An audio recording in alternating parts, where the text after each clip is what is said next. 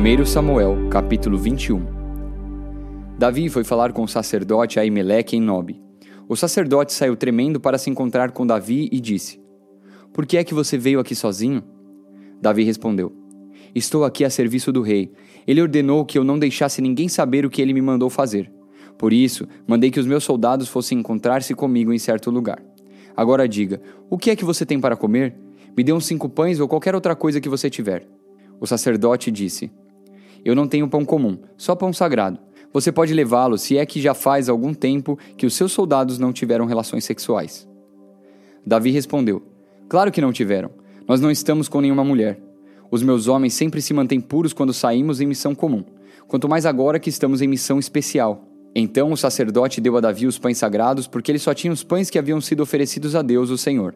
Esses pães tinham sido tirados da mesa sagrada e trocados por pães frescos. Acontece que Doeg, o Edomita, que era o chefe dos pastores de Saul, estava ali naquele dia porque tinha de cumprir um dever religioso. Davi disse a Imeleque: Você tem uma espada ou uma lança para me dar? Eu não trouxe a minha espada nem outra arma. Por causa das ordens do rei, eu saí com muita pressa. Aimeleque respondeu: Tenho a espada de Golias, o filisteu que você matou no vale do Carvalho. Ela está atrás do manto sacerdotal enrolada num pano. Leve-a se quiser. É a única arma que há aqui. Davi disse: Não existe espada melhor do que essa. Pode me dar. Então Davi saiu, fugindo de Saul, e foi procurar Aques, o governador da cidade de Gate. As autoridades da cidade disseram a Aques: Não há dúvida de que este é Davi, o rei da terra de Israel. A respeito dele, as mulheres cantavam enquanto dançavam: Saul matou mil, Davi matou dez mil. Davi assustou-se com as palavras deles e ficou com muito medo de Aques. Então, na frente de todos eles, fez de conta que estava louco. Quando tentaram segurá-lo, ele começou a agir como doido. Rabiscava os portões da cidade e deixava escorrer saliva pela barba. Então Aques disse aos seus oficiais: Este homem está louco. Por que o trouxeram para cá? Será que já não tenho bastantes loucos em volta de mim? Por que me trazem outro doido para minha própria casa, a fim de me aborrecer com as suas loucuras? 1 Samuel Capítulo 22 Davi fugiu da cidade de Gate e foi para uma caverna perto da cidade de Adulã. Quando seus irmãos e o resto da família souberam que ele estava lá, foram ficar com ele. E todos os homens que estavam em dificuldades ou com dívidas ou insatisfeitos também foram, e Davi se tornou o chefe deles. Havia com ele mais ou menos quatrocentos homens. Aí Davi saiu dali e foi para Mispa, em Moabe, e disse ao rei daquele país: por favor, deixe que meu pai e a minha mãe venham para cá e fiquem com você, até que eu saiba o que Deus vai fazer por mim.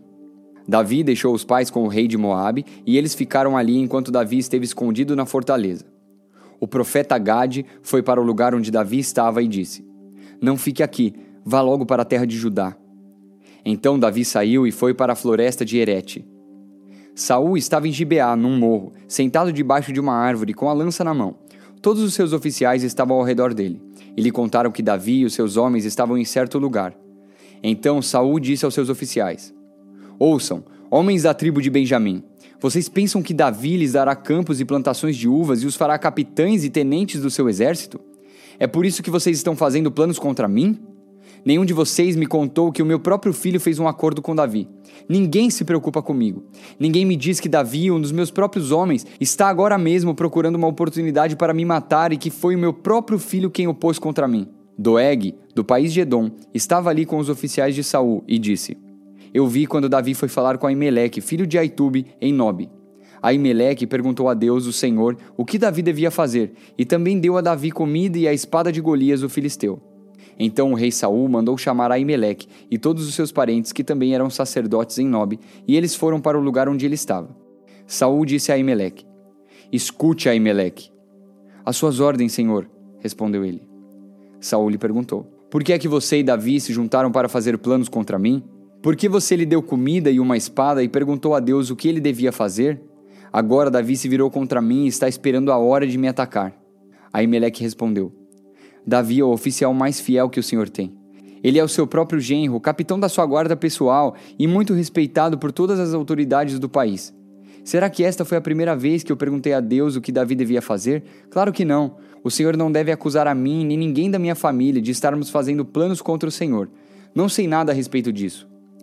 Então o rei disse: Aimeleque, você e os seus parentes vão morrer. Em seguida, disse aos guardas que estavam ali perto: Matem os sacerdotes de Deus, o Senhor. Eles se juntaram com Davi e não me disseram que ele havia fugido, embora soubessem disso o tempo todo. Mas os guardas se recusaram a levantar a mão para matar os sacerdotes do Senhor. Então Saul disse a Doeg: Mate-os você. E Doeg os matou. Nesse dia ele matou 85 sacerdotes de Deus. Saul também mandou matar todos os outros moradores de Nob, a cidade dos sacerdotes homens e mulheres, meninos e criancinhas, o gado, jumentos e ovelhas, todos foram mortos. Mas Abiatar, um dos filhos de Aimeleque, escapou e foi para o lugar onde Davi estava. Ele contou que Saul havia matado os sacerdotes de Deus, o Senhor. Então Davi disse a Abiatar: Naquele dia, quando vi Doeg lá, eu sabia que ele não deixaria de contar tudo a Saul. Assim eu sou culpado da morte de todos os seus parentes. Fique comigo e não tenha medo. Saul quer matar a nós dois, mas comigo você estará livre de perigo. Salmos, capítulo 66. Que todos os povos louvem a Deus com gritos de alegria. Cantem hinos de louvor a Ele, ofereçam a Ele louvores gloriosos. Digam isto a Deus: Como são espantosas as coisas que fazes!